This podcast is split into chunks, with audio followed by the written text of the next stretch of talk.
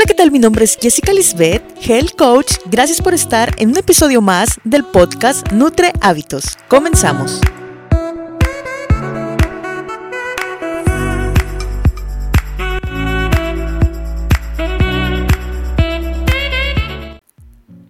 Hola, ¿qué tal? Gracias por estar en el episodio número 2 de nuestro podcast Nutre Hábitos. Estoy muy contenta de estar aquí con ustedes y hoy les traigo el tema de tu digestión.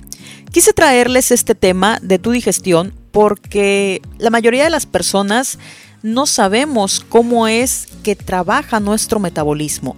Nosotros solamente nos preocupamos por comer, por ingerir los alimentos y pensamos que hasta ahí queda nuestro, ahora sí que nuestra parte y de ahí pensamos que nada más el metabolismo pues eh, actúa mecánicamente en el proceso de digestión hasta que lo llegamos a defecar, ¿verdad? Y bueno, esto va mucho más allá y nosotros sí tenemos que ver en el proceso de digestión. Así que hoy quiero enseñarles cómo, cómo es que nosotros contribuimos a este proceso y qué tan importante es que nos alimentemos correctamente y que tengamos conocimiento de qué alimentos nos estamos llevando a la boca para que pueda nuestro cuerpo tener ahora sí que una buena digestión y pueda, eh, eh, pueda metabolizar esos eh, nutrientes nuestro organismo. ¿sí? Porque muchas veces también nosotros padecemos enfermedades como estreñimiento, como colitis, gastritis o esas úlceras gástricas y la verdad es que nos acostumbramos a vivir con ese tipo de padecimientos y pensamos que es algo normal, lo hacemos parte de nuestra vida o en algunas ocasiones sí se llega a tratar, pero son muy pocas. La mayoría de la gente la verdad es que se acostumbra a vivir con esos padecimientos y no es así. Debemos de eh, tratar todo este tipo de, de dolencias que presenta nuestro organismo para que las podamos sanar y podamos tener una buena digestión. Pero bueno, vamos a ver por qué se forman todo este tipo de enfermedades, ¿sí? Y cómo nosotros contribuimos a que ellas se formen, ¿verdad?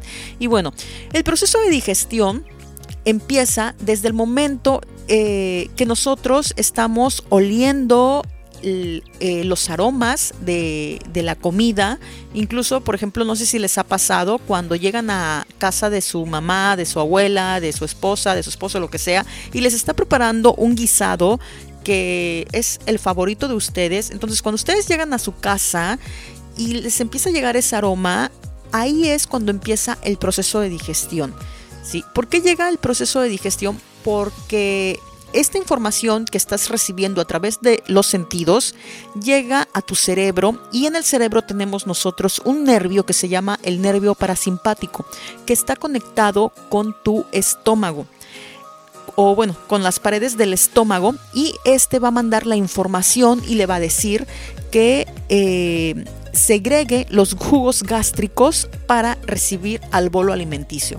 ¿sí? Es como por ejemplo... Eh, como una persona, en este caso el nervio parasimpático es una persona que le está diciendo a la otra, que es al estómago, hey, prepárate porque vas a tener una fiesta en tu casa, así que por favor arréglala y ponla bonita para que recibas a los invitados. ¿Quiénes son los invitados? Pues el bolo alimenticio, ¿verdad? ¿Y cómo es que va a arreglar la casa bonita del estómago? Pues va a empezar a segregar sus paredes, estos jugos gástricos, para recibir al bolo alimenticio.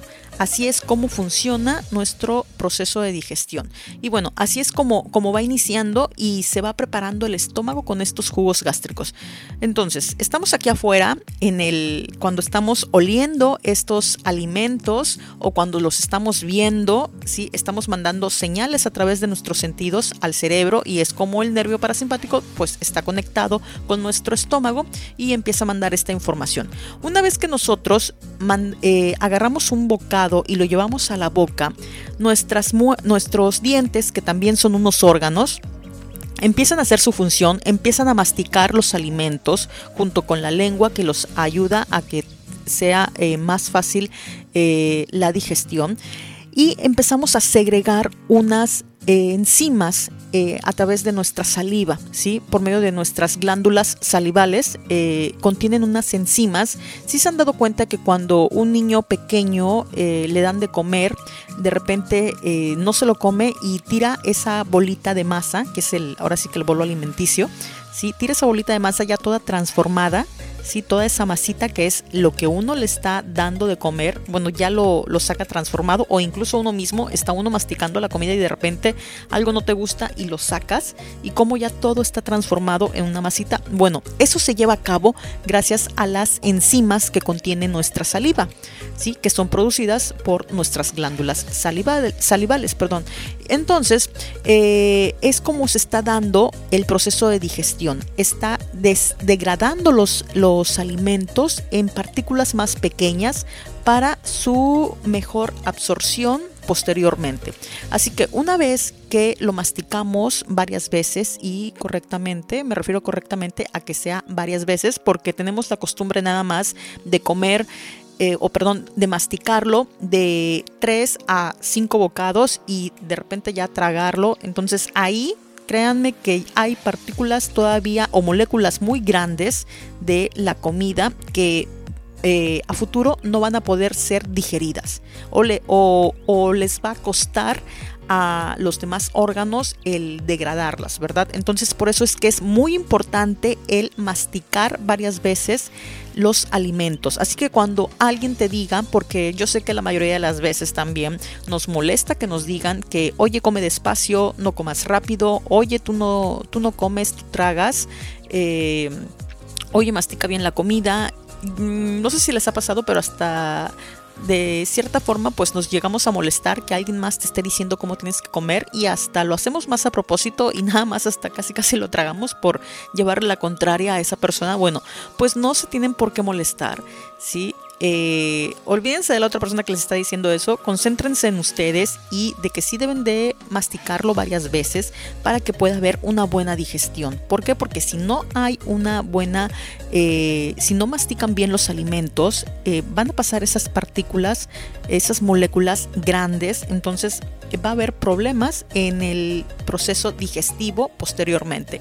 Así que es muy importante que eh, una vez que los estamos masticando, pues mastiquemos varias veces para que posteriormente sea de, lo podamos deglutir, o sea que lo podamos pasar por nuestro esófago, ¿sí? Y ya una vez que cae en nuestro esófago, al final de él hay un un músculo que, se, que está conectado con el estómago. Este músculo se abre cuando va cayendo el bolo alimenticio para que, para que caiga al estómago.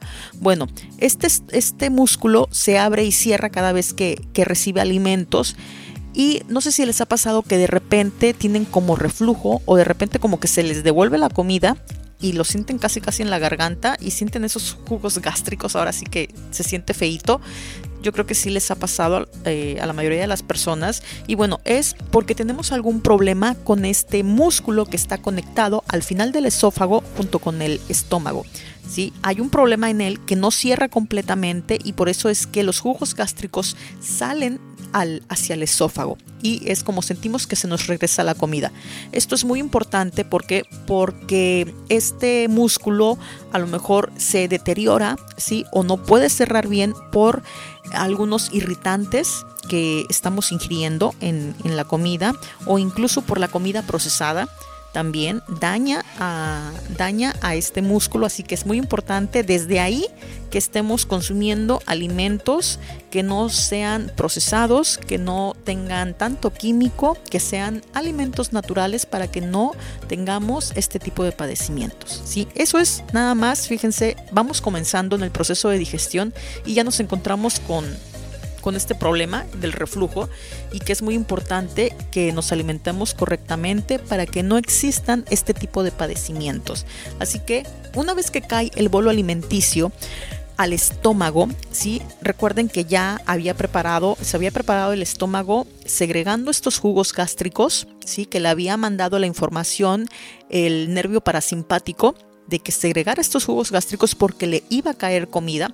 Entonces, ya una vez que están estos jugos gástricos, que las paredes del estómago empezaron a segregar esta, esta secreción, em, contiene lo que es el enzimas, contienen enzimas que van a seguir con la degradación de los alimentos, con la transformación de los alimentos o la modificación de estos y van, también van a contener el, el, ácido clorhídrico. Este ácido clorhídrico lo que se va a encargar es de desinfectar el bolo alimenticio. ¿Sí? De eso se va a encargar este ácido clorhídrico y a su vez las enzimas se van a encargar de modificar eh, lo que son los, los carbohidratos y las proteínas para que posteriormente igual eh, puedan ser eh, absorbidos por el intestino delgado. Así que también eh, es en esta etapa pues hay un proceso de, digestión donde los, los, nutrientes, en este caso los carbohidratos, las proteínas, los, las grasas van a ser modificadas, ¿sí? al igual que el hierro alimenticio, aquí es donde empieza a ser modificado para que posteriormente sea absorbido. Una vez que se termina el, proceso de digestión en esta etapa del, estómago, pasa al duodeno. ¿sí? Pasa a la siguiente etapa que es el duodeno. Este, el duodeno se encuentra entre está conectado entre la parte final del estómago y la parte inicial del intestino delgado. Una vez que los alimentos, una vez, una vez perdón, que el bolo alimenticio ¿sí? pasa o ya lo que queda o los o, en este caso los nutrientes eh, pasan al, al, al duodeno, ¿sí? el primero que va a pasar son los carbohidratos. Es el primero que le van a dar el pase de salida del estómago al duodeno. De ahí le va a seguir las proteínas. Sí, y por último van a ser siempre, siempre se van a quedar hasta el final lo que son las grasas. Por eso aquí es muy importante el qué alimentos estamos ingiriendo para que esto no suceda. ¿Por qué? Porque muchas veces eh, si han comido en determinado momento de su vida esos caldos grasosos que la verdad están, están riquísimos, como la pancita o no sé cómo le llaman en otras partes del, mundo, ¿verdad? lo que es el, caldo de borrego, que están llenos de grasas y que tienen que estar a fuerza calientes para que los podamos ingerir porque así se, se comen ya que son, ya que eh, son ricos en grasas, ¿verdad? Y deben de estar calientes, pero un poquito más de lo normal. Y bueno, una vez que nosotros ingerimos esos alimentos, pues están llenos de grasas, por eso es que de repente pues sienten como una pesadez. ¿Por qué? Porque se queda más tiempo en el estómago. Por eso es que se siente esa pesadez. Y bueno, después de eso, pues tenemos que tener eh, mucho cuidado en no ingerir estos alimentos extremadamente ni muy calientes ni muy fríos, sino a una temperatura media para que pueda llevarse el proceso de digestión correctamente. ¿Sí? Y no se tarde mucho en el estómago. Y bueno, ya, una vez que estamos en el duodeno, ¿sí? ahí se empiezan a segregar otros jugos como la bilis que va a mandar lo que es el, el hígado y el páncreas. Y también sigue el proceso de digestión, donde se empiezan a transformar lo que son las proteínas. ¿sí? Una vez que termina todo este proceso, se van al, pasan al intestino delgado. Cuando llegan al intestino delgado, ya deben de estar unas eh, micromoléculas para que puedan ser absorbidas por los vasos sanguíneos los nutrientes. Imagínense el, la, el, tamaño en que deben de estar estas micromoléculas para que puedan ser eh, transportados hacia los hacia hacia nuestro torrente sanguíneo, ¿verdad? Y ya puedan ser estos nutrientes puedan ser llevados a todo nuestro cuerpo en las áreas según las necesidades que tengamos, ¿verdad? Ya sea que nos haga falta calcio, hierro o no sé, algún otro tipo de, vitamina o, mineral. Y bueno, así es como va pasando el proceso de digestión. Y bueno, aquí en el, en el intestino delgado, este está formado por una, eh, las paredes está, está formada por unas vellosidades, ¿sí? y estas vellosidades van a tener todavía en la punta de ellas otras vellosidades que son esos que, van a tener esos vasos sanguíneos para que puedan tener eh, mayor o, un, o, un, contacto mucho mejor con el, con, con, los nutrientes, ¿verdad? Y puedan ser absorbidos y puedan pasar hacia el torrente sanguíneo y puedan nutrir a nuestro cuerpo, ¿verdad? Dependiendo las áreas que necesitemos, como les había comentado. Y bueno, ya, una vez que ya se absorbieron todos los nutrientes en el intestino delgado, sigue, pasan a lo que es el colon, que el colon es el intestino, el intestino grueso. Y bueno, una vez que están aquí, aquí ya queda todos los, todos los desechos, ya todo, todo lo que quedó, ¿sí? Aquí ya pasan al intestino al intestino grueso, en el colon. Y bueno, en el colon, aquí que hay, aquí no hay enzimas. Este no cuenta con enzimas y no por, por no contener enzimas no quiere decir que no siga el proceso de digestión. Aquí continúa el proceso de digestión hasta que defecamos. Lo que va a hacer el colon es que va a absorber todos los, todo el agua y todos los electrolitos, en este caso el sodio, ¿sí? lo va a absorber y va a deshidratar lo que es todos los desechos, lo va a deshidratar y así es como va a continuar todo el proceso eh, en, el, en todo nuestro intestino, en todo nuestro intestino grueso, que lo tenemos largo. Entonces aquí es donde va a continuar, ¿sí? que llega a tardar hasta 40 horas hasta que sale de nuestro intestino grueso y lo defecamos. Así que recuerden que si están haciendo eh, del baño, puede ser que esa comida sea de dos días atrás, ¿verdad? Más o menos. Así que deben de estar pues eh, muy al pendiente de qué es lo que están ingiriendo. Y bueno, en este proceso, en, este transcurso del, del, del, trayecto del, intestino grueso, pues resulta que aquí también pues, se fermentan, tenemos que estar nuestra macrobiota, y aquí existe una fermentación de los nutrientes que no fueron absorbidos por nuestro intestino delgado. ¿sí? Estos, estos glúcidos que, no fueron digeridos, ¿sí? estos carbohidratos que no fueron digeridos en el intestino delgado, como los almidones o, algunas celulosas de vegetales que tampoco fueron lo suficientemente, que, no se cocieron, que no se desintegraron. ¿sí? Aquí llegan a caer todos estos desechos y bueno, eh, nuestra macrobiota lo que hace es que los fermenta ¿sí? y empieza a desencadenar ciertas reacciones en, nuestro intestino grueso y por eso es que de repente llegamos a tener gases. ¿sí? Entonces se puede decir que los gases son los testigos de que se está llevando la digestión. Por eso es el dicho que muy común que, que luego escucho que es preferible perder a un amigo que a un intestino, ¿verdad? Porque es un proceso normal de nuestra digestión. Así que hasta que sale y lo defecamos. Entonces, todo eso es el proceso de digestión de nuestro organismo. Así que así es como debiera ser. Si hiciéramos las cosas correctamente, si masticáramos eh, correctamente los alimentos, si consumiéramos puros alimentos naturales que no estuvieran procesados, llenos de químicos y conservadores, así es como debería de ser. ¿sí? Para eh, poder posteriormente pues defecarlos, ¿verdad? Y bueno, primero ser absorbidos todos los nutrientes, nutrir nuestro cuerpo y ya de ahí pues desecharlo, ¿verdad? Y tuviéramos un metabolismo normal, no tuviéramos un metabolismo lento, como algunas personas llegamos a, padecer este tipo de, de ahora sí que de, de, padecimiento. Entonces tenemos que estar viendo eh, qué es, cómo nos estamos alimentando. Así que no nada más es el comer por comer, no nada más es el, el, el levantarte, desayunar, comer desayunar, comer y cenar por, por inercia, porque te lo pide la vida, porque te lo pide tu cuerpo, sino que tienes que saber cómo te estás alimentando. ¿Por qué? Porque todo eso va a repercutir en tu organismo. ¿Sí? El, el, cómo te estás alimentando, el qué alimentos estás llevando a la boca y el cómo los estás y el cómo los estás masticando también influye. Así que es muy importante el que mastiquemos correctamente nuestros alimentos, el que no consumamos los alimentos pues muy calientes ni muy fríos, sino a una temperatura media.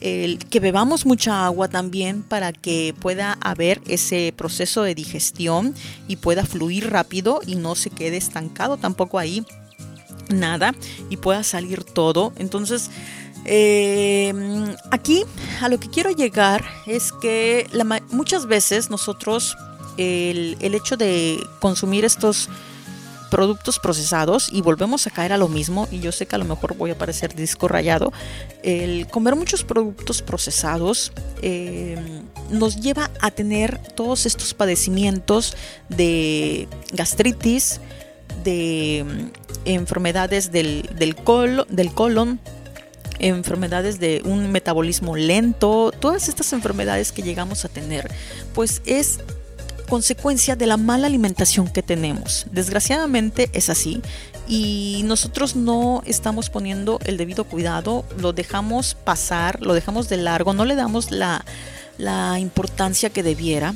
Así que eh, toda esa comida que estamos comprando en los supers, todos esos, el, pan de caja blanco que venden en, en el super, o sea, son malísimos, están llenos de químicos, ¿sí? El, tanto el pan blanco como el pan integral, el pan multigrano, el que te diga 0% grasa, 0% no sé, X cosa, ¿sí? créeme que todos esos están llenos de aditivos y conservadores. ¿sí? Aquí el problema es que al momento que tú los ingieres, todos estos productos procesados, ¿sí? tu organismo no reconoce estos aditivos y conservadores. ¿Sí? No los reconoce, entonces no sabe qué hacer con ellos, ¿sí? No sabe qué hacer con ellos porque no son ni carbohidratos, no son ni, ni, ni proteínas, ni grasas, no sabe qué hacer. Como no los reconoce, ¿sí? Y como tú no estás acostumbrado a comer eh, o a masticar los alimentos como debiera ser, porque tienes prisa, porque tienes que llegar al trabajo, porque tienes 15 minutos para comer, porque te están esperando, porque estás estresado, porque estás nervioso, ¿sí? Porque tienes ansiedad, el chiste es que no puedes dar, eh, no puedes masticar bien los alimentos por X razón que tú creas que es un justificante. Todo eso va a contribuir en, tu, en, en la absorción en la, mala absorción de estos nutrientes. ¿Por qué? Porque van a, van a llegar las, las, las micromoléculas, ¿sí? no van a llegar tan pequeñas, van a llegar grandes. ¿Por qué? Porque no van a poder ser digeridas como debieran ser, no van a poder ser transformadas, modificadas, ¿sí? como debieran ser, entonces van a llegar al, cuando llegan al intestino, llegan esas moléculas grandes y son absorbidas y pasan al torrente sanguíneo. Imagínate todo lo que hace en el torrente sanguíneo estos... Eh, eh, este tipo de elementos o de sustancias que, no fueron eh, digeridas bien, ¿sí? que no fueron masticadas bien, que están pasando en cantidades grandes, ¿sí? imagínate que van a hacer en tu sangre y que incluso son ingredientes que no conocen, sustancias que no conoce tu organismo, que son esos químicos y conservadores, que no sabe qué hacer con ellos. Imagínate, pasan a tu sangre y ahí se quedan, o sea, se van a todo tu cuerpo. Entonces es como tu cuerpo se empieza a volver no ácido en el sentido de que sea ácido, me refiero a que es más propenso a contraer algún tipo de cáncer. Por eso es que se desarrollan todos estos cánceres por el exceso de toxinas que les estamos metiendo a nuestro organismo, ¿sí? ¿Por medio de qué? De todos estos alimentos, como el jamón, como este tipo de embutidos, como la salchicha, el salami, los, los que, paquetes que venden en Costco del jamón de no sé qué, que están riquísimos la verdad, la verdad pero son, están llenos de, de toxinas que a la larga nos van a afectar en nuestro organismo. Aparte de eso, añada, añádele el, los, el pan de caja, los que te había comentado, el integral, multigrano, todo eso, las mayonesas, todos esos son, eh, son productos que contienen químicos y conservadores. ¿sí? Los frijoles enlatados, ¿sí? las sopas, las cremas que venden, las sopas que venden ya casi instantáneas, las galletas, los cereales de caja, aunque te digan cero fit, grasa, este, eh, light, eh, mejora tu digestión, lo que sea, están llenos de aditivos y de conservadores.